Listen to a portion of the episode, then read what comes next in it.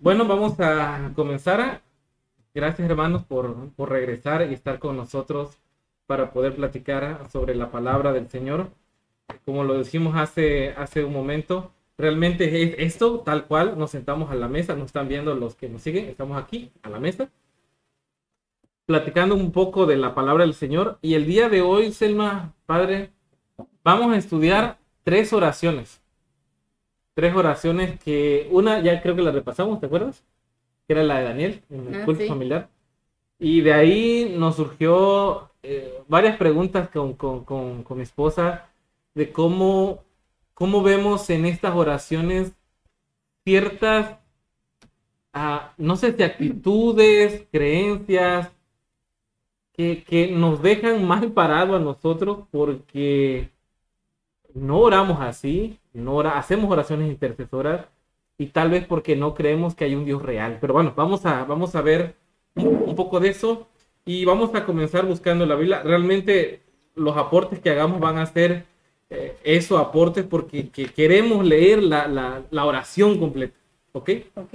Vamos primero, yo le voy a pedir a Selma que esté leyendo las oraciones y mi padre que, que, que si tienes algún texto que consideres que es oportuno incluirlo, lo hagas, ¿vale? Vamos a números. Vamos a ver primero la oración intercesora por el pueblo de Israel. Vámonos a números 14 del 1 al 20. Yo sé que hay una oración intercesora en el Nuevo Testamento del Señor Jesucristo, este, que hoy no la estaremos tocando porque eso da para un tema completamente aparte, que es la oración que él hace justo antes de su muerte. Pero vamos a ver las, las oraciones de, de- de estos héroes de la fe. Números 14 del 1 al 20, por favor. Entonces toda la congregación alzó la voz y el pueblo lloró esa noche. Y todos los israelitas se quejaron contra Moisés y Aarón. Y dijeron, ojalá hubiéramos muerto en Egipto y muriéramos en este desierto. ¿Por qué el Señor nos trae a esta tierra para caer a espada y que nuestras esposas y nuestros niños sean por presa? ¿No sería mejor volvernos a Egipto? Y decían el, otro el uno al otro, nombremos un capitán y volvamos a Egipto. Entonces Moisés y Aarón cayeron sobre su rostro ante toda la congregación de Israel, y Josué, hijo de Nun, y Caleb, hijo de Je- Jefoné, que eran de los que habían reconocido el país, rasgaron sus vestiduras. Y dijeron a toda la congregación de Israel, el país que fuimos a reconocer es en gran manera bueno.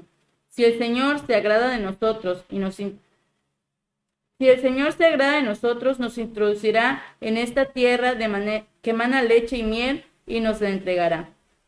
Por tanto, no seáis rebeldes contra el Señor, ni temáis al pueblo de esta tierra, porque nosotros los, com- los comeremos como pan. Este, Su amparo, sí, sí, se apartó de ellos, pero con nosotros está el Señor. No los temáis. Amén. Voy a leer primera de Pedro 5, 9. ¿Ok? Dice eh, del 8 al 9, ser sobrio y velad, porque vuestro adversario, el diablo, cual león rugiente, anda alrededor buscando a quien devorar. Resistidlo firmes en la fe, sabiendo que vuestros hermanos por todo el mundo pasan por las mismas aflicciones. O sea, aquí el enemigo estaba actuando y, y- se estaba valiendo de las mismas personas para desaudir y desanimar a todos los, los- los- los demás. Fíjense, pero ¿cómo inicia o qué es lo que provoca esta oración? Eh, vamos a partir de ahí. Ojalá muriéramos en la tierra de Egipto o en este desierto. Ojalá muriéramos. Y por ahí viene la duda. ¿Y por qué nos trae Jehová a esta tierra para caer a espada y que nuestra mujer, nuestros niños sean presa? ¿Acaso no sería mejor volver a Egipto? Y decían el uno al otro, designemos un capitán y volvamos a Egipto. Esto es, eso es lo que desencadena la... Gracias. Eso es lo que desencadena la, la- la oración. Esto es lo que desencadena la, la oración, ¿vale? Entonces, este... Entonces, aquí surge una, una... ¿Qué haríamos nosotros? A ver, ¿qué haríamos nosotros si, si estuviéramos en, en una necesidad de compartir con alguien una, una noticia. No lo sé, un un pariente, una amistad, y estuviéramos compartiendo esta noticia de que si vamos a un lugar vamos a recibir un premio muy, muy bueno. Que bueno, como dijo mi padre rato, el calor, el tráfico, hay muchas cosas que se interponen. Y esta persona dice, no, Arturo, no, Selma, está muy difícil, este, no, está complicado. ¿Qué actitud tendríamos hacia ellos? Pues de que son ingratos, ¿no? Pero diríamos, "Ah, ya, que no vayan. Si no Sí. quieren ir, que no vayan. Pero ahora, vamos a poner ahora en, en las mismas, en los mismos términos del ejemplo, a tu hijo. ¿Dirías lo mismo? No, le insistiría, ¿no? Por eso, por esa razón, Moisés se, se pone en ese papel de alguien que ve al pueblo como un hijo rebelde. Te quedaste todavía sin terminar Sí. la, la oración. Dice, entonces la multitud habló de apedrearlos, pero la gloria del Señor se mostró en la tienda de reunión ante Israel. Y el Señor dijo a Moisés, ¿hasta cuándo me ha de irritar este pueblo? ¿Hasta cuándo no me ha de creer, a pesar de todas las señales que hice ante ellos? Los heriré de mortandad y los destruiré, y haré de ti una nación más grande y más fuerte que ellos. Pero Moisés respondió al Señor, lo oirán los egipcios de entre quienes sacaste a este pueblo con tu fortaleza, y lo dirán a los habitantes de esta tierra, que han oído que tú, Señor, estabas en medio de tu pueblo. Que cara a cara aparecías tú, Señor, que tu nube estaba sobre ellos, que de día ibas delante de ellos en columna de nube y de noche en columna de fuego. Y dirán que has hecho morir a este pueblo como a un hombre. Y los que han oído tu fama dirán, como el Señor no pudo introducirlos en la tierra que les había jurado, los mató en el desierto. Ahora te ruego que sea magnificado tu poder como tú lo has declarado. El Señor es lento para airarse y grande en amor, que perdona la iniquidad y la rebelión, aunque no deja sin castigo al culpable, que visita la maldad de los padres sobre los hijos hasta los terceros y los cuartos. Conforme a la grandeza de tu amor, perdona la iniquidad de este pueblo como lo has perdonado desde Egipto hasta aquí. Entonces el Señor dijo, conforme a tu pedido, lo he perdonado. Amén. Amén. Yo no sé si nosotros tendríamos la paciencia de administrar a un millón de personas rebeldes y con ganas de apedrearte Y seguir intercediendo y por seguir intercediendo. Yo saco varias ideas aquí y, y Dios no con esta, con esta ah, advertencia de decir, ¿sabes qué? Yo los destruiré.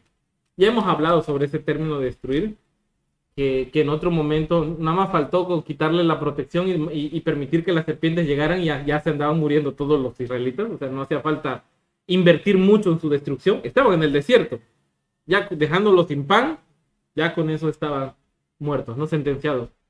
Y el Señor dice, ¿sabes qué, Moisés? Yo los voy a destruir. Y uno dice, bueno, ¿qué acaso no le prometió a Abraham una promesa? Pero recuerden que aún así Dios seguiría cumpliendo su promesa porque Moisés era parte descendiente de Abraham. Así que si de, de Moisés salía una nueva descendencia, Dios seguía cumpliendo su palabra. Dios seguía cumpliendo su palabra. Pero aquí viene algo muy, pero muy interesante. Moisés tiene la paciencia y comprende correctamente quién es Dios y su función de amor que nos da hacia nosotros e intercede.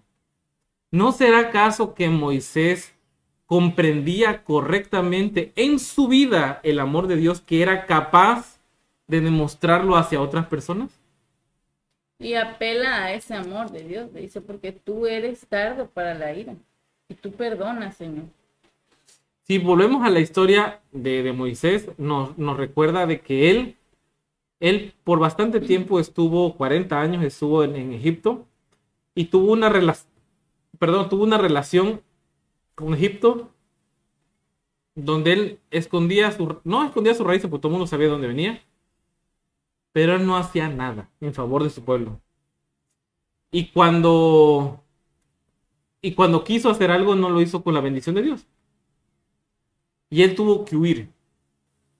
No sabemos qué cosa haya pasado en esos 40 años que estuvo en Madián, en el desierto, que le cambió su vida de un capitán de, de guerra totalmente orgulloso a un pastor de ovejas, que ahora él podía ser lo suficientemente compasivo e interceder. Dice la Biblia que él era manso. El hombre más manso. Más manso. Y muchas veces nosotros confundimos y pensamos que el liderazgo es para las personas que tienen la capacidad de, fuerte, de, de, tener ese brazo fuerte, de ser dictadores hasta cierto punto, de tomar decisiones radicales. Pero si vemos aquí, fue Moisés el hombre elegido para sacar a un pueblo enorme, rebelde, que no conocía su Dios, que desconocía esa relación, esa comunión, y no fue por esas propiedades, porque como dices tú, las tuvo en su momento, pero el Señor lo mandó a, él primero a su propio éxodo a quitárselas y a volverse un hombre manso para después ir a liderar a ese pueblo. Fíjate que estábamos hablando en, la, en, el repaso de escuela sabática hace un momento, cómo, cómo el, cómo está este destierro que sufre Israel en Babilonia, tal vez podríamos nosotros considerar como una derrota para el pueblo de Dios y una derrota para Dios, porque como decía ahí Moisés, no fue capaz de salvarlos de Babilonia. Pero Jeremías explica y dice, tú has separado los higos buenos de los higos malos. ¿No será acaso que Moisés tuvo que vivir esto en carne propia para comprender hasta dónde es la misericordia de Dios? ¿no acaso nosotros es probable que tengamos que vivir este mismo éxodo personal para que podamos transmitir a otro la capacidad de amar de Dios? Bueno, de antemano el pueblo de Dios va a ser llevado al, al, desierto. En Deuteronomio 8 dice que Dios lo trajo 40 años para ver qué había en su corazón. Dios sabía lo que tiene en el corazón. ¿No? dice, para probarlo, para, para ver qué había. Entonces, y en, en los últimos días, en, según Mateo, el apóstol Mateo dice que viene un tiempo de angustia cuando nunca lo había más, ese es el desierto.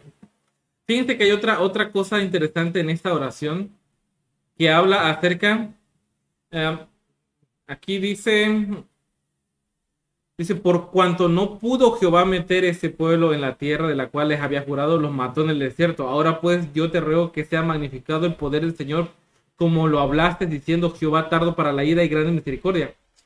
Moisés estaba preocupado de que el nombre de Dios se manchara. Eso era su preocupación más grande de Moisés. Su preocupación de Moisés no era cuántos años iba a tardar en el desierto. Se habían de tardar lo que se tuviera que tardar que pasara, siempre y cuando el nombre de Dios no se manchara. Y muchas veces nosotros en nuestro caminar cristiano pensamos que cuando la gente nos ofende, nos ofende a nosotros pero están ofendiendo al Dios al que seguimos nosotros. Pero cuando nosotros actuamos y deshonramos con nuestras acciones el nombre de Dios, eso es lo que realmente importa. Moisés temía, y es lo que hemos estado leyendo varias veces en estos meses, Moisés temía en que el nombre de Jehová se viera manchado por la testarudez del pueblo. Esta era su máxima preocupación. No era otra cosa. Esa era su preocupación. Que Dios no se viera afectado por su, la dureza del corazón de Israel. Que lo perdonara. Y aquí vamos a sacar algo muy interesante porque hoy en día no nos preocupamos porque el nombre de Dios no se deshonra. Y yo no sé qué tanto eso afecta a nuestra fe yo creo que bastante. Porque entonces no creemos en un Dios real. aquí, bueno, en México durante mucho tiempo y últimamente se ha estado manejando algo un poco igual, pero por muchísimo tiempo en México hubo gobiernos que, que si tú faltabas el respeto al gobierno, el gobierno caía encima de ti y había represalias claras, ¿vale? No hablemos de ahora, hablemos del pasado, que es algo que ya está escrito y que podemos hacer ejemplos. Y cualquier persona que hablara en contra del sistema actual de gobierno, y esto era, igual se puede replicar a la, dictadura de Chile, a la dictadura que estuvo en Argentina, eh, la actual Nicaragua, Cuba, todos esos países que estuvieron sometidos bajo un régimen duro, si alguien hablaba en contra del Estado, eran reprimidos seriamente. Sí. Y la gente creía que la reprensión era real porque el gobierno era real y las consecuencias eran reales. Hoy en día, en el mundo cristiano, nos da un poco igual, o el mundo le da un poco igual, que se deje en vergüenza al Dios de los ejércitos. ¿No será acaso porque no le tenemos como algo real? Sí.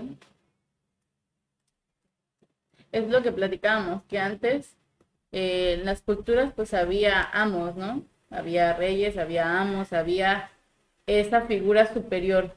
Y las personas tenían esa reverencia al amo. Si fallaban, se tiraban a sus pies y inclinaban la cabeza. Se tenían ese arrepentimiento. Nosotros lo vemos porque es algo como muy de instinto, lo vemos en los animales. Si van unos perros caminando y hay un perro más fuerte y ataca al otro, el otro se tira. Lo hemos visto con nuestra perrita. Lo hemos ¿no? visto con nuestra perra. Entonces, ese, ese mismo instinto lo tenía el ser humano porque reconocía cuál era su lugar. Hablando de un cristiano, un cristiano mucho más porque reconocía que su rey era el rey de reyes.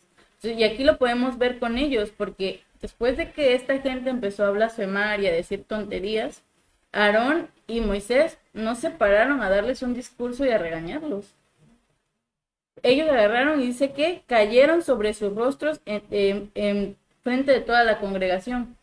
Y aquí hay algo bien importante. Nosotros, como cristianos, si somos un equipo, y en palabras de la Biblia, si somos un cuerpo, y si mi mano hace algo que no debe ser, ¿de quién es la culpa? La mano no se manda sola, somos todo un cuerpo, ¿no? Fíjate Entonces que nosotros deberíamos actuar como ellos porque ellos asumieron la responsabilidad, se avergonzaron y cayeron en tierra por, Dios, no por el pueblo, por Dios, porque sintieron ese pesar de la arrogancia del pueblo y de la tontería que estaban haciendo. Fíjate que estás diciendo algo muy, muy importante. Muy, muy, muy importante. Aarón y Moisés cayeron a tierra espantados de la cosa tan mala que estaban haciendo el pueblo de Israel. O sea, no se detuvieron, como tú bien dices, a dar un discurso, hermanos, bueno, ya que ustedes están aquí, tenemos puntos diferentes de opinión, yo les quiero invitar que se puedan sentar y vamos a abrir la Biblia, porque en este momento, con la palabra del Señor, yo les voy a explicar. Ah, Tampoco tomaron la opción de regañarlos. Eso hubiera No. sido de otra forma. Ustedes que se creen. ¿Cómo es posible? No, cayeron espantados, espantados, como tú dices, de la tontería que acababan de hacer como pueblo. A mí, a mí me, me- me impacta esta, esta historia, esta breve historia, porque muy pocos caemos espantados de lo que pasa. Y entonces se viene a la mente lo que se dice en Ezequiel, de que los que gimen y claman, aquellos que están espantados por las cosas que pasan en el pueblo de Israel, en el pueblo de Dios. Me estoy, me estoy acordando aquí el texto 20, 14, 20. Entonces el Señor dijo, conforme a tu pedido, lo he perdonado. O sea, la intercesión de Moisés. Ahora, la gente hoy en día puede agarrar este texto para pedirle a los santos, porque ellos interceden, porque aquí está, Moisés, este, este, lo, lo- lo- Dios lo ocupó. Ahora, pero yo me estaba, ¿por qué a Moisés, o sea, Dios lo escuchó y aquí dice, hijo de Arán, si un país pecare contra mí, rebelándose perdidamente, y yo extendiera mi mano sobre él, y si yo lo quebrantara el sustento de pan y le enviara hambre, talar al hombre bestia, y estuviera en medio de ellos estos tres hombres, Noé, ¿quién fue Noé? Daniel y Job, solo ellos por su justicia le habrían su vida, dice el Señor. O sea, y- y sigue hablando aquí. O sea, si ellos quisiesen intervenir, no. ¿Y quiénes fueron estos tres personajes? Pero Moisés tuvo una característica, o sea, hay parte en la Biblia que, que si estos grandes hombres, pero Moisés sí. A ver, pero me estás diciendo entonces de que no pudo, que, ¿a, a qué se debió entonces la intercesión de, de Moisés Sí. ahí? Sí. Entonces O vemos... sea, a- aquí me, me gustaría que no dejáramos ese cabo suelto porque parece que la Biblia se contradice entre ellas. Sí. Entonces, vamos a leer el texto que, que, que, que nos estás dando, Sí. digo, para poder este leerlo sí, apropiadamente. sí, sí. Es Ezequiel, que, que Ezequiel 14, del 12 en adelante, Ezequiel 14, del 12 al 18. del 12. Vamos a, vamos a leerlo porque, porque para entenderlo. Vino a mi palabra de Jehová diciendo, hijo de hombre, cuando la tierra pecare contra mí, revelándose per- pérfidamente y extendiera yo mi mano sobre ella y la quebrantare, le quebrantaré el sustento del pan y enviaré el hambre y cortaré de ella hombres y bestias. Si estuviese en medio de ellas esos tres varones, Noé, Daniel y Job, ellos por su justicia librarían únicamente su propia vida, dice el Señor Jehová. Y si hiciere pasar bestias feroces por la tierra y las asolare y quedar desolada, de modo que, que no haya quien pase a causa de la fiera, y esos tres varones estuviesen en medio de ella, vivo yo, dice Jehová el Señor, ni a sus hijos ni a sus hijas librarán, ellos solo serían librados y la tierra sería desolada. O si yo trajera espada sobre la tierra y dijera "Es- espada pasa por la tierra, hiciera cortar a ellos hombres y bestias, y esos tres hombres varones estuvieran en medio de ella, vivo yo, dice Jehová el Señor, no li- libraría a sus hijos ni a sus hijas, ellos solo serían librados. Bueno, hasta ahí nomás. A ver, vamos a tratar de explicar porque parece que la Biblia, nuevamente, como, como, como dice en, en, en segunda de Pedro, dice, algunos indoctos e inconstantes toman la palabra de Pablo, en Y este caso Pablo, y la tuercen para su conveniencia. Yo lo puedo decir, este, lo veo de esta manera. Eh, aquí está hablando de que si, si se juzgara por la justicia, solamente ellos se librarían. Claro. Igual acá, si se juzgara por, si se juzgara por la justicia, solamente se salvaría Aarón y Moisés. Pero Dios no hace eso. Dios tiene piedad, que es lo que le dice a Moisés. Le dice, tú tienes piedad. Sí, claro, sí, claro, y eso es muy importante de poderlo decir, porque aquí en Ezequiel lo que se está diciendo es de que si ellos, por su justicia de ellos, pudieran extenderse, bueno, más bien dicho, nadie puede pasar su justicia hacia otro para que este se salve, Exacto. porque eso serían obras. sí. Eso sí. El, Entonces, el único, el único que es capaz de extender la justicia Es Cristo. es Cristo. Entonces, pero lo que pasa en Éxodo es muy importante aclararlo.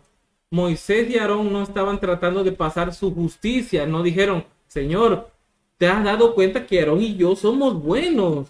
¿Por qué no los perdonas? Porque nosotros hemos sido buenos. Digo, toda la gente aquí presente es mala, pero nosotros... Hay que, hay- con nuestra justicia. no, fíjense, hay que volver a leer, hay que volver a leer números 14. Y fíjense lo, lo hermoso que, que, que habla 17, Moisés. ¿no? Ajá, léelo, por favor. Ahora te ruego que sea magnificado tu poder como tú lo has declarado. El Señor es lento para irarse y ¿a ¿dónde está grande en leyendo? amor. ¿En qué versículo? 14, 17 y 18. Ujú. El Señor es lento para irarse y grande en amor, que perdona la iniquidad y la rebelión, aunque no deja sin castigo al culpable, que visita la maldad de los padres sobre los hijos hasta los terceros y los cuartos. O sea, ahí dice, yo sé que tú eres un Dios que, que, que, que eres justo. Pero yo también sé que eres un Dios De amor. de amor.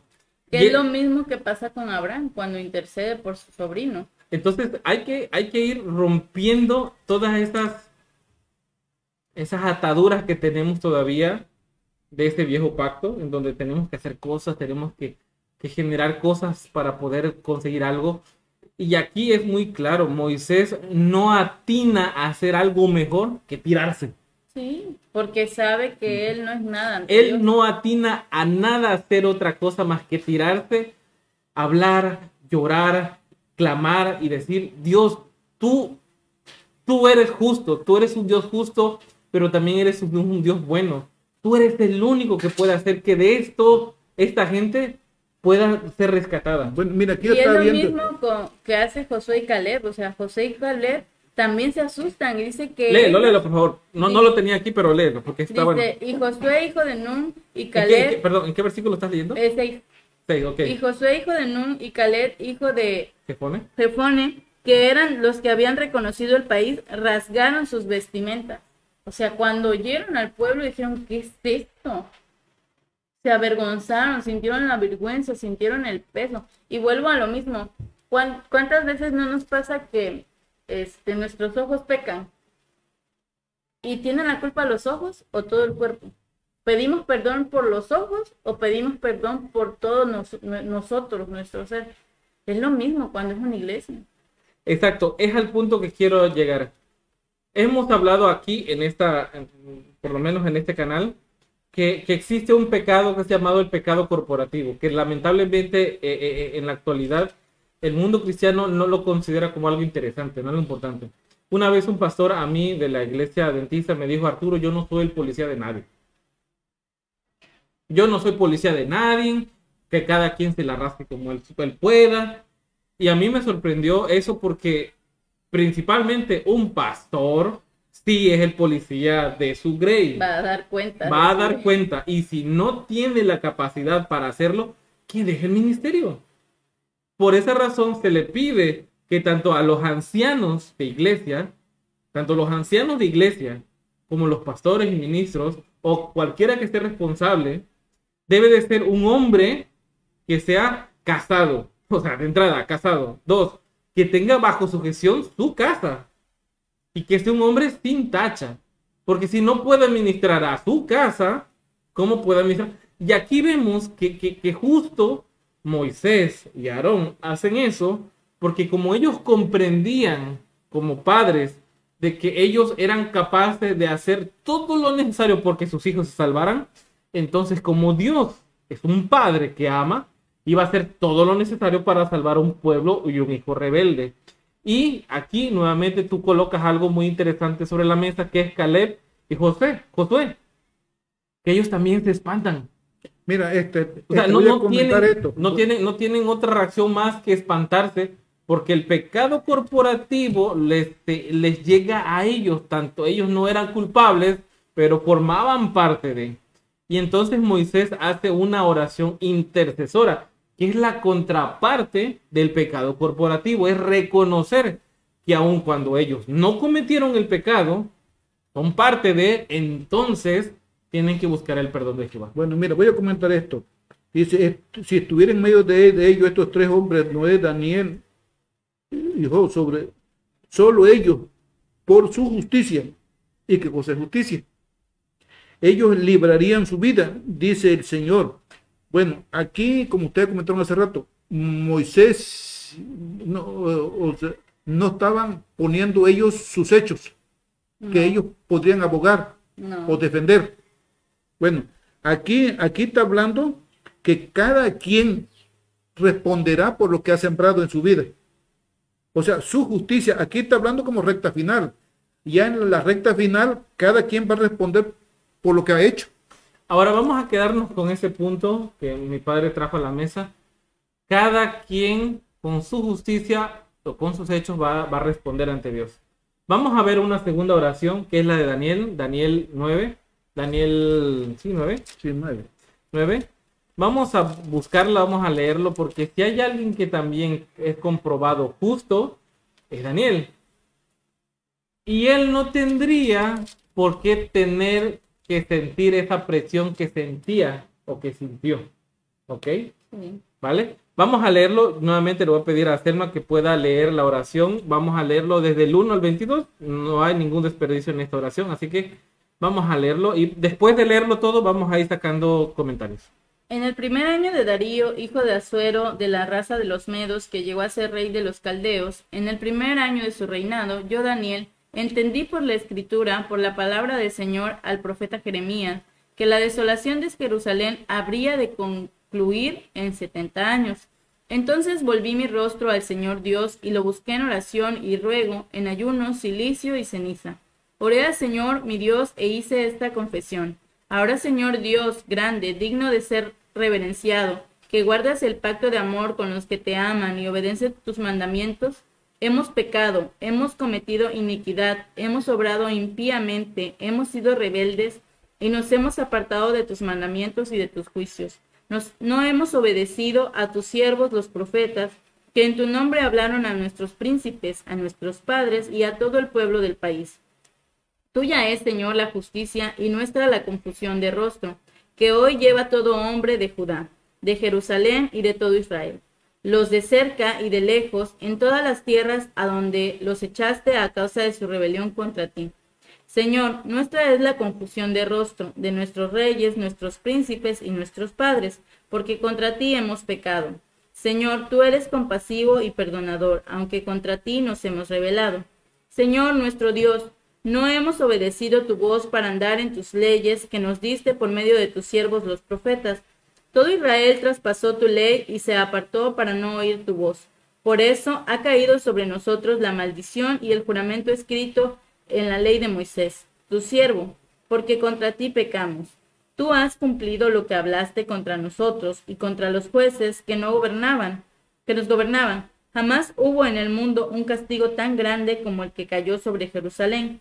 Todo este maestro vino sobre nosotros conforme está escrito en la ley de Moisés, y no hemos implorado tu favor, Señor nuestro Dios, para convertirnos de nuestras maldades y entender tu verdad. Por tanto, Señor, tú no vacilaste en traer el desastre sobre nosotros, porque eres justo, Señor nuestro Dios, en todo lo que hiciste, porque no obedecimos a tu voz. Ahora, Señor Dios nuestro, que sacaste a tu pueblo de Egipto con mano poderosa y te hiciste renombre como el que tienes ahora, hemos pecado, hemos obrado impíamente. Señor, según todas tus justicias, apártese ahora tu enojo y tu furor de tu ciudad Jerusalén, tu santo monte, porque a causa de nuestros pecados y por la maldad de nuestros padres, Jerusalén y tu pueblo son la burla de los que nos rodean. Ahora pues, Dios nuestro, oye la oración de tu siervo y sus ruegos, y haz que tu rostro resplandezca sobre tu santuario, asolado por amor del Señor. Inclina, Dios mío, tu oído y oye, abre tus ojos y mira nuestras ruinas y la ciudad que lleva tu nombre, porque no derramamos nuestro ruego ante ti confiados que nuestras obras de justicia, en nuestras obras de justicia, sino en tu gran compasión. Mm. Escucha, Señor, Señor, perdona, atiende, Señor, y obra. No tardes por amor a ti mismo, Dios mío, porque tu nombre es invocado sobre tu ciudad y sobre tu pueblo. Aún estaba yo hablando, orando, confesando mi pecado y el pecado de mi pueblo Israel, y presentando mi ruego ante el Señor, mi Dios, por su santo monte.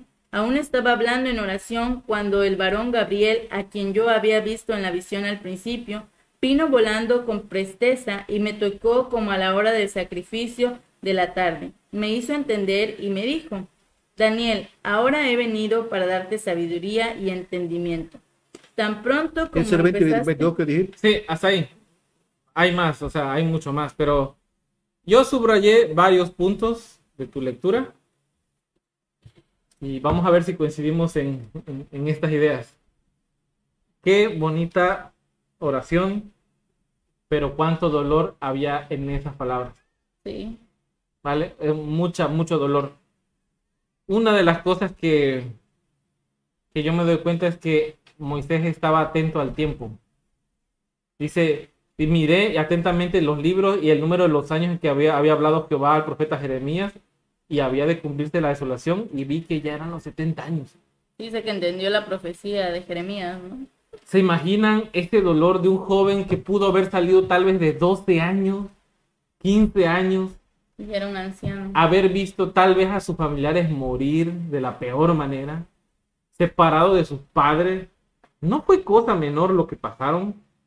Ellos corrieron con, con cierta ventaja que al tener cierto nivel o cierto estatus en, en Jerusalén, fueron considerados para, para, para ser este, no esclavos, sino para trabajar dentro del palacio. ¿Ustedes creen que no había melancolía en su interior, en el corazón de Daniel, al saber que el tiempo estaba por cumplirse y que él, por su condición de anciano, no iba a poder regresar?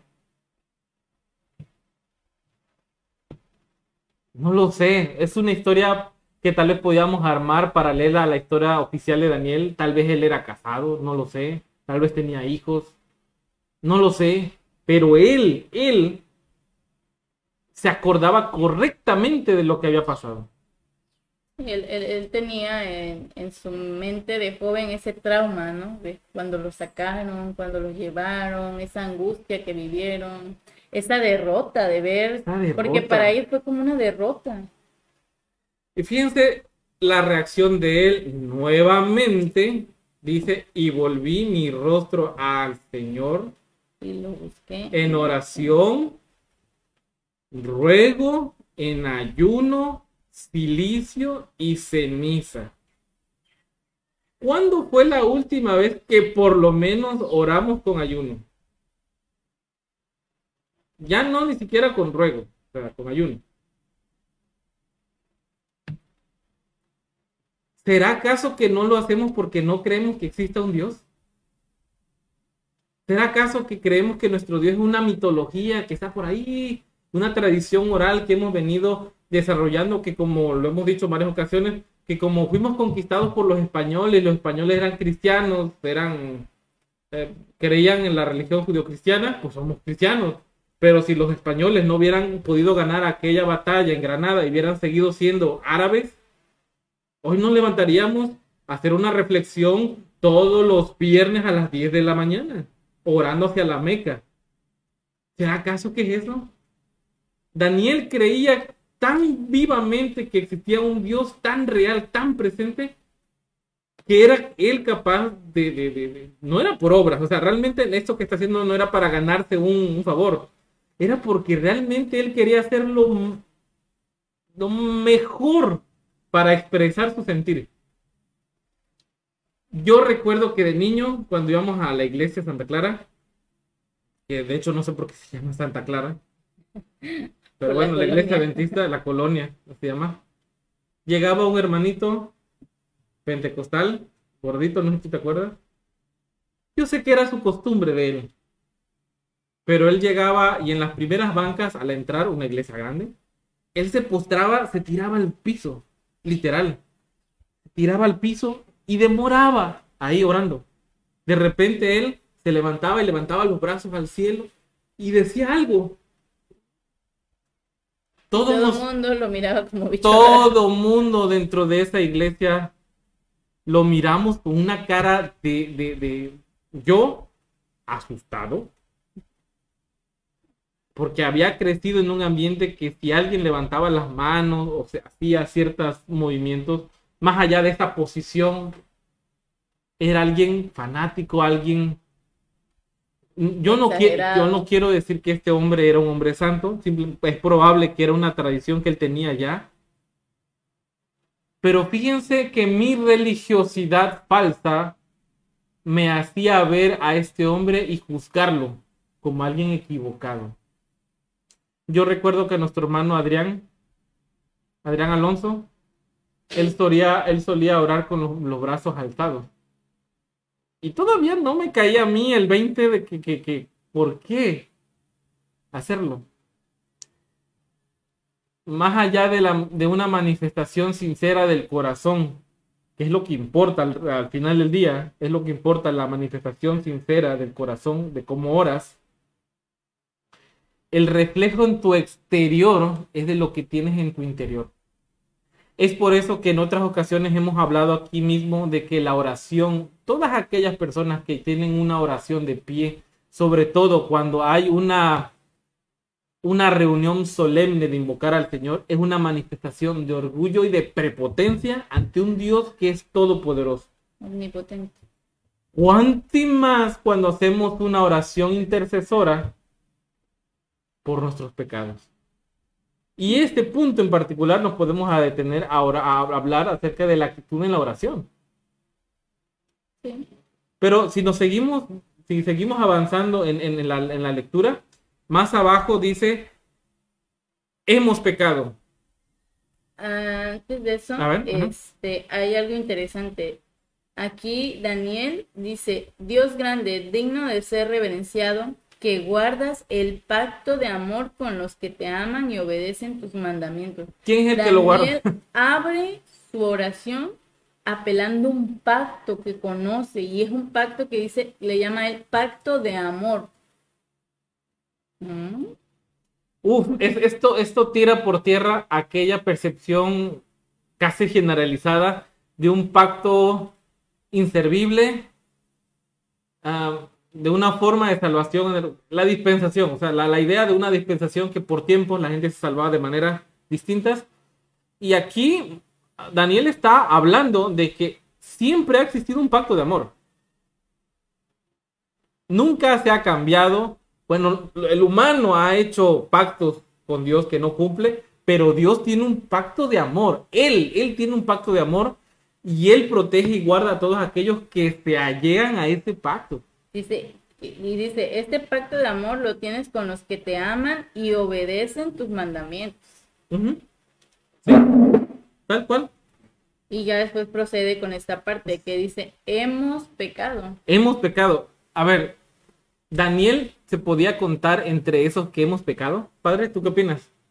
Daniel, Este, cuando el Señor Jesús vino aquí a tierra en Filipenses, ¿En di- Filipenses? sí, Filipenses, Ah, libro de Filipenses. Fili- Filipenses dice, se hizo pecado por nosotros. Nada más al tener la, la fisonomía humana, ya se, se, se hizo pecado porque estaba... Entonces Daniel era un ser humano y como tal, pues se contaminaba. pero vamos a esto. Dice él, hemos pecado. ¿Acaso no Daniel era este jovencito que dijo, no vamos a comer lo que nos dan, la comida del rey, aunque nos cueste la vida? Bueno, ¿Acaso no era Daniel el que prefirió irse a un pozo de leones? Pero eso es humanamente. Él no lo podríamos contar. Así como en la iglesia, nosotros vemos que un hermano cae y decimos, él pecó, nosotros no qué es problema. ese problema. Pero él decía, hemos pecado. Pero no hay que olvidarnos que el Señor dice, no me llevo de sus hijos buenos, para bien. Él era de sus hijos buenos. Sí, pero él se cuenta como pecador. Sí, sí, se cuenta Ah. po- po- porque era un ser humano. Aquí, aquí, más allá de que todos los seres humanos somos concebidos, concebidos en pecado, eso es algo que no podemos discutir. Aquí lo que estamos tratando de observar no es eso. Porque él no cometió los pecados de su padre, ¿o sí? Estamos hablando de los pecados puntuales que hicieron caer a, a Jerusalén. Daniel no era el culpable de los pecados de Jerusalén. Daniel no era culpable de los pecados de Ocosías, de, de, de, de, todos aquellos que estuvieron en que, ese, de lo que detonó el exilio. de lo que detonó el exilio. No eran ellos ese, ese culpable. Y sin no embargo, Pero sin embargo se cuenta. ¿Saben por qué ah, quiero hacer esta aclaración? Porque es la contraparte del pecado corporativo.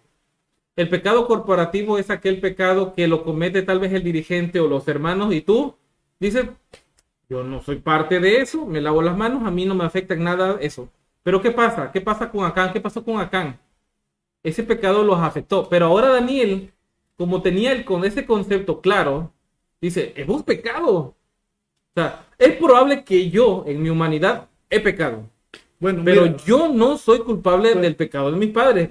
Pero aún así, hemos pecado. sí, por, por el pecado corporativo posiblemente. Este, lo más correcto es que el Señor se, se hubiera llevado a los malos para allá. Era lo más correcto humanamente, porque se lo merecían. Pero los malos se quedaron. Mira, aquí hay algo, algo que, que podemos, que podemos ver y, y, y Daniel, Daniel estaba viendo esto con ojos de compasión. ¿Ok? Con ojos de compasión. Eh, Hemos estado hablando bastante del tema de- del, pecado corporativo. Y cuando nosotros entendemos que hay pecado, sobre todo cuando estamos en un grupo que, coincidimos, es menester que este pecado se erradique. Y todos, todos los que conforman ese cuerpo son parte del problema. Todos. Todo aunque sean niños. Entonces, la justificación tendría que llegar también a todos. Pero como tú lo dijiste, la, las- la justificación es individual. Y no hay otra manera para poder enseñarle a otra persona que Dios es bueno para justificarle que buscando la justificación primero yo. Entonces, Daniel estaba buscando primeramente él encontrarse en paz con Dios. Él. Y de esta manera, él poder también compartir de esa justicia a los demás. Ese perdón. De ese perdón, vamos a seguir leyendo partes que, que a mí me llegaron. Dice, ahí hemos cometido pecado, dice, nos hemos apartado de tus mandamientos y de tus ordenanzas. Nos hemos apartado, todos. Él se sigue contando, sigue hablando, dice, más abajo dice, eh, nuestra es la confusión de rostro, la- nosotros, o sea, nosotros mismos nos ocasionamos esto. Dice, como el día de hoy lleva todo, toda la tierra donde los, nos has echado a causa de nuestra rebelión. Eh, dice, y se rebelaron contra ti, oh Jehová. Más abajo dice, de Jehová nuestro Dios es el tener misericordia y el perdonar, aunque contra él nos hemos rebelado y no hemos obedecido a la voz de nuestro Dios. Más abajo dice, todo Israel traspasó tu ley, apartándose para no obedecer tu voz, por lo cual ha caído sobre nosotros la maldición y el juramento que está escrito en la ley de Moisés, siervo de Dios, porque contra él hemos pecado. Aquí me suena a pecado corporativo. Todo Israel. No se salvó nadie. Dice, dice el profeta, todo Israel traspasó tu ley. Y es, que, y es que si nosotros vemos la historia de Jeremías, hasta él se afectó. Y Jeremías tenía culpa de lo que estaba pasando. No, No, pero fue afectado. pero fue afectado. Es por aquí, en, en una casa. Están niños y todo, como el pecado de Acán. El pecado de Acán perjudicó a toda su familia. Y su familia no, no, eh, este, no hizo lo que él hizo. Pero el pecado corporativo los alcanzó. Fíjense Es más. que el pecado al final pudre. Es como el ejemplo que siempre vemos de los tomates. En una verdulería siempre van a estar limpiando los tomates porque si hay uno podrido, ese va a podrir a los demás. O sea, así pasa. Si en una familia alguien falla, Perjudica todo. perjudica todo. Por eso justamente el Señor dice, tú como cabeza de familia tienes que tener sujeto a tu familia, porque si uno falla, aunque sea el más pequeño, perjudica a todos. Claro, más abajito en la oración dice, conforme está escrito en la ley de Moisés, todo este mal vino sobre nosotros y hemos implorado el favor de Jehová, nuestro Dios, para convertirnos de nuestras maldades y entender tu verdad. O sea, era, necesario entender la ley de Moisés para entender su verdad. O sea, no, no, no estaba. Ellos dejaron de cumplir la ley de Moisés, dejaron de ver la verdad. Querían ver la verdad de Dios, tenían que ver otra vez la ley de Moisés. ¿Por qué? Porque como usted dice en Gálatas, era era un tutor. Era algo que te servía para poder ver correctamente a Por Dios. eso el Señor dice, salí de ella por lo mío, si no te haces culpable. Nuevamente sigue diciendo, hemos pecado, hemos pecado, hemos hecho, hemos obrado impíamente. Y a mí me llama la atención un poco más abajo que dice, y haz que tu rostro resplandezca sobre tu santuario asolado por el amor al Señor. ¿En cuál leíste? Eh, bueno, no tengo aquí la, la- la- Ok. el, el- el- el- el número que va. Dice, y haz que tu rostro resplandezca sobre tu santuario asolado por amor del Señor. Inclina, oh Dios mío, tu oído y abre tus ojos y mira nuestra desolación y la ciudad sobre la cual has invocado tu nombre. 18. ¿Cómo es importante entender este, este significado de que el rostro de Jehová esté siempre presente sobre nosotros? Haga resplandecer Jehová su rostro sobre, ti. Quiere decir que cuando el rostro de Jehová no está sobre nosotros puede venir cualquier cosa. O sea, cuando dice los ojos del Señor están ahí, es su cuidado, su protección, su misericordia. Pero cuando Dios quita sus ojos de ahí, que es su misericordia, Miren, voy a hacer un ejemplo claro de lo que ahorita, justo ahorita pasó. No sé si se dieron cuenta. Ahorita, para los que nos siguen en, en- Facebook, estamos aquí sentados. Pero Aaroncito está por allá jugando afuera. Mi madre lo está cuidando. Este. Pero mi madre vino justo ahorita a buscar algo. Un juguete. Vino aquí y salió. Aarón estaba a unos 20, 25 metros hacia allá. Y yo como padre no pude dejar de mirarlo.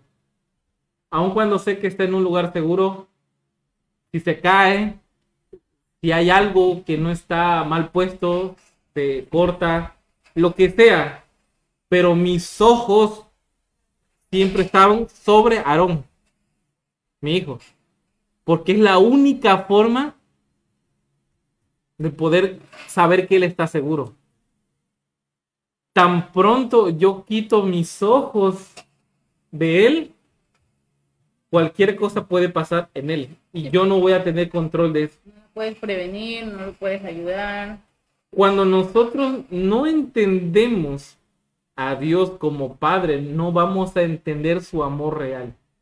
Mientras sigamos ofuscados con una doctrina diabólica de una Trinidad, perdón que lo diga de esta manera, y si alguien lo desconoce, hay una explicación para que para este punto en particular que yo estoy diciendo. Si seguimos con esta falsa concepción de que hay un Dios que son tres, pero son uno, y que uno se puso de acuerdo para ser hijo y el otro se puso de acuerdo para ser padre, y hay un tercero que independiente a ellos anda por ahí flotando como paloma.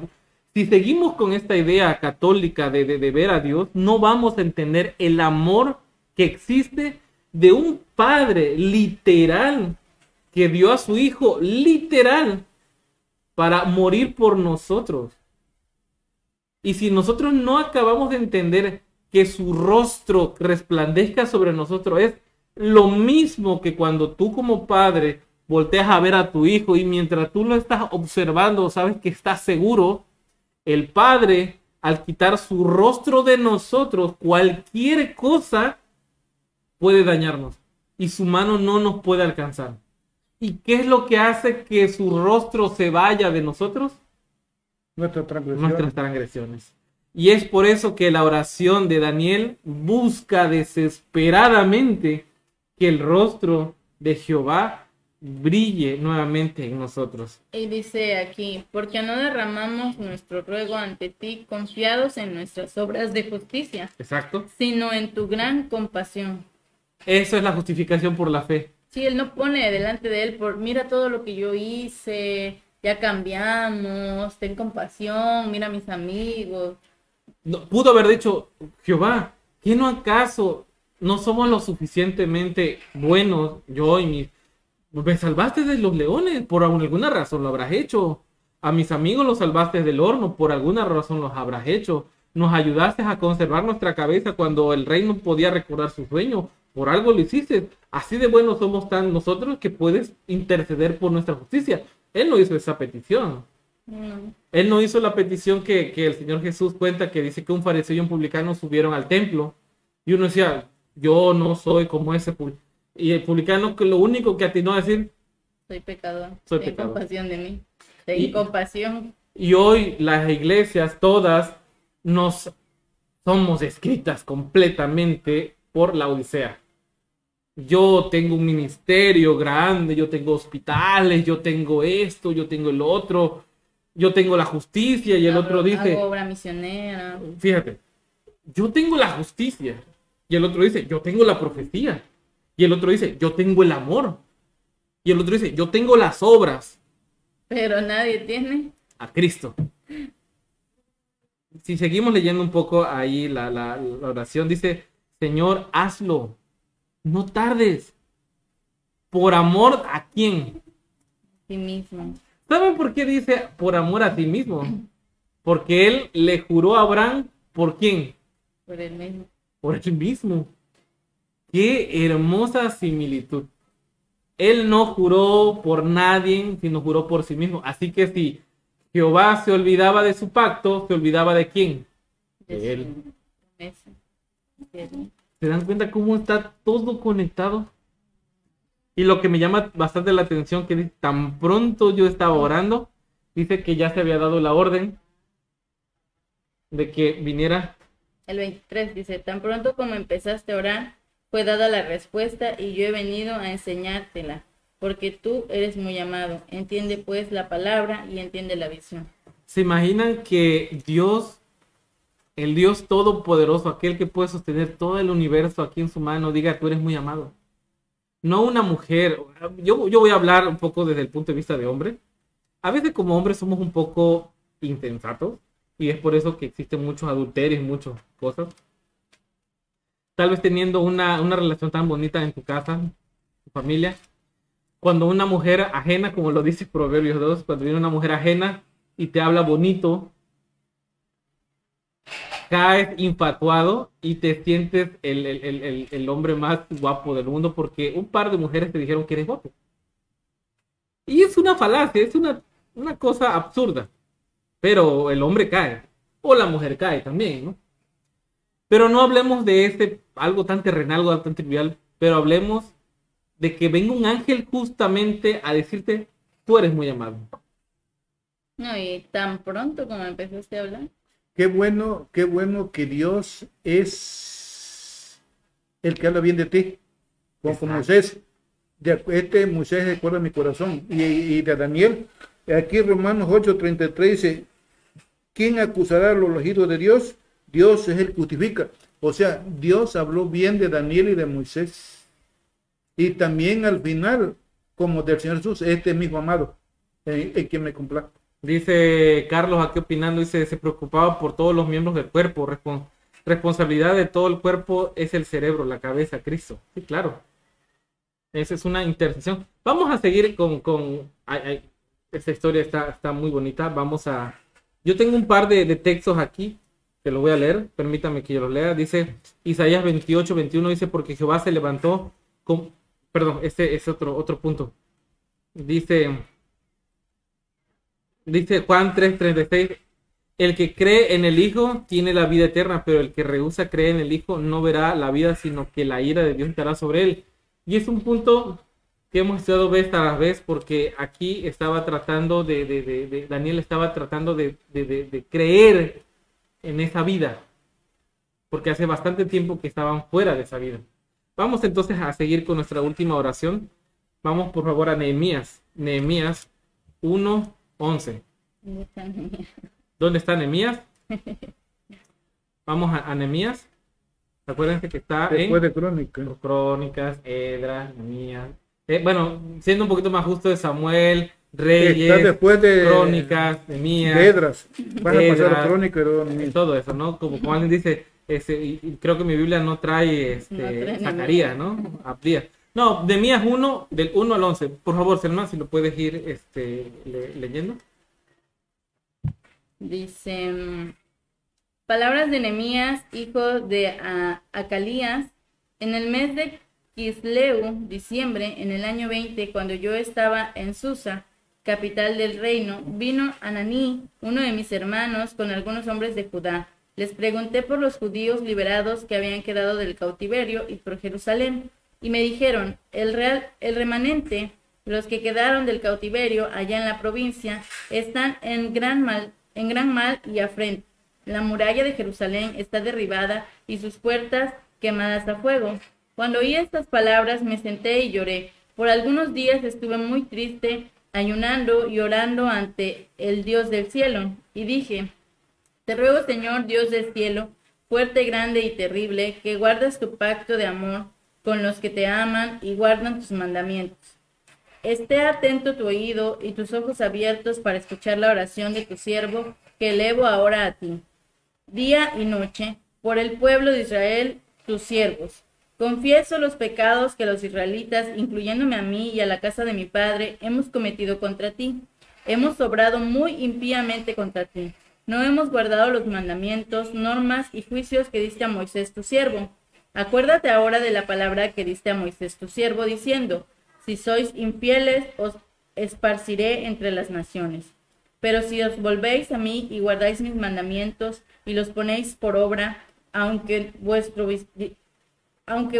dispersos estén hasta el extremo del cielo, de ahí os juntaré y os traeré el lugar que elegí para que habite mi nombre. Ellos son tus siervos y tu pueblo, que redimiste con tu gran poder y tu mano fuerte. Te ruego, Señor, que esté atento tu oído a la oración de tu siervo y a la oración de tus siervos que desean reverenciar tu nombre.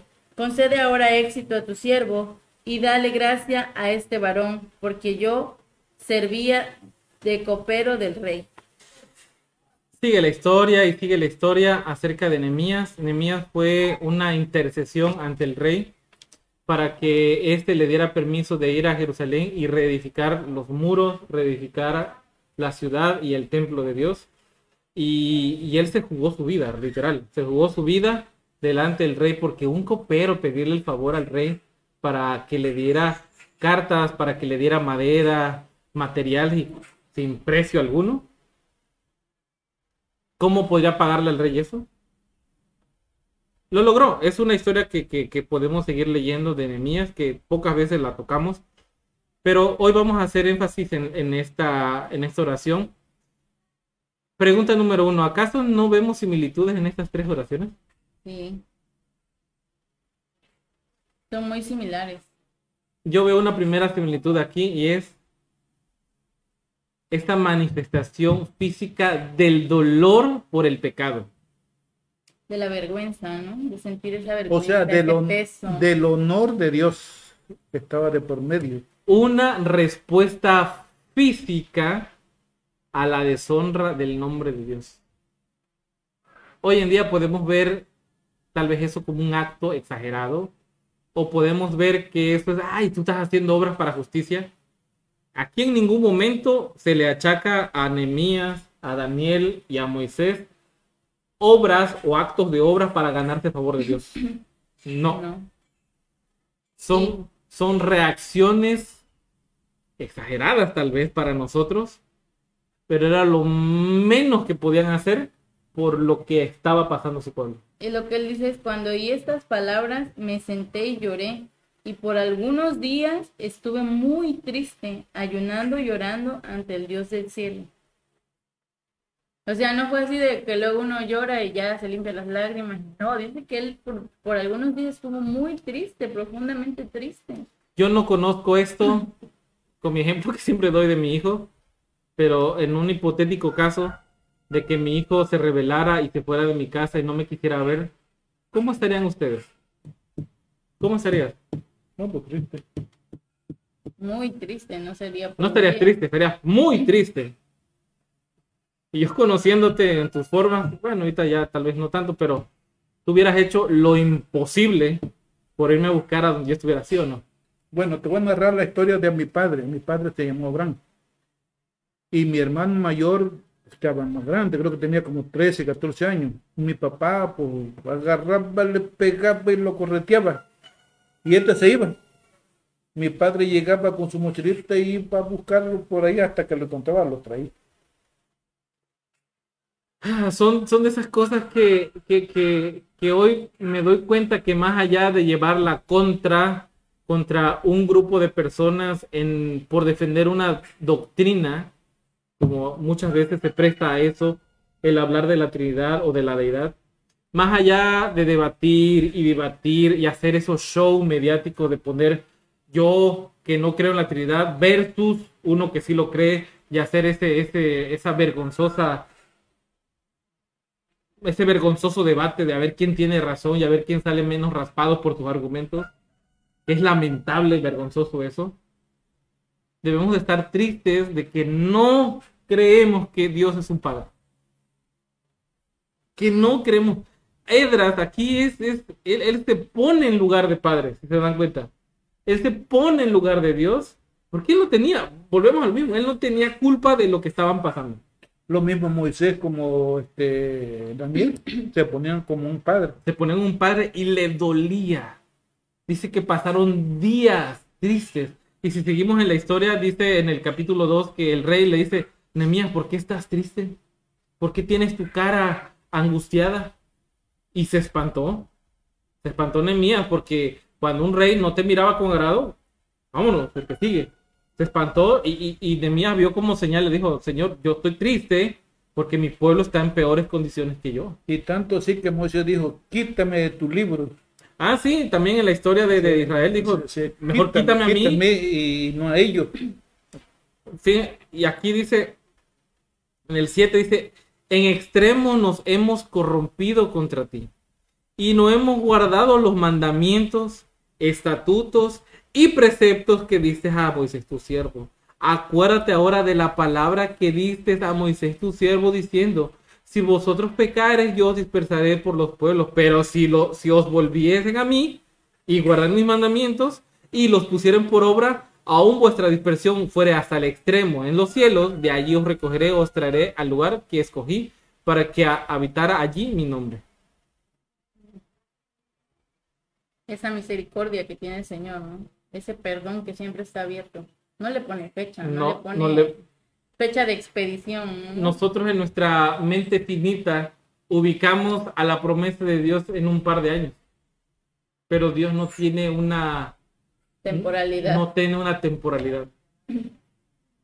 Y Él esperará lo suficiente para que tú recapacites. Ojo, aunque en nuestro tiempo no tenemos como que todo el tiempo para pensar. Y más ahorita ven cómo están las cosas. Para ir cerrando esta, esta, esta reflexión de estas tres oraciones, quisiera hacer hincapié en, Hincapié. hincapié, perdón, en esta necesidad de reconocer la existencia de nuestro Dios como un Dios real. Y de que el pecado es real. Y que el dolor por el pecado es real. Y que la culpa es real. Y las consecuencias también lo son. Y también algo importante, que el pacto de amor de Dios es, es real y está esperando. Híjole, no, me quedo sin palabras y, y- y me quedo con esta experiencia. Hay muchas más, pero me quedo con esta experiencia de Moisés, de Daniel y de Nehemías. Edras también tiene una muy similar. Y, y otra cosa yo agregaría que Dios vuelve, volvemos a la idea del Padre, está esperando con ansias a sus hijos, que dice que cuando Daniel tan pronto empezó a hablar, él ya tenía una respuesta y mandó a alguien a darle su respuesta. O sea, así está haciendo también con nosotros. Si tenemos ese arrepentimiento, si nos reconocemos pecadores, si nos reconocemos indignos, el Señor está esperando, está esperando por nosotros, está esperando ver ese cambio, ver ese arrepentimiento para extender sus brazos. Así es, esperemos que el Señor siempre tenga su rostro sobre nosotros y resplandezca su misericordia. Amén. Vamos a dejar hasta aquí este, esta, este- esta reflexión. Eh, yo agradezco a todos los que han estado conectados. Dios los bendiga. Vamos a estar haciendo ese tipo de repasos en este canal. Si todavía no estás agregado, bueno, puedes darle ahí me gusta a la página y te enterarás de estas reflexiones y de otros análisis que hacemos. Amén.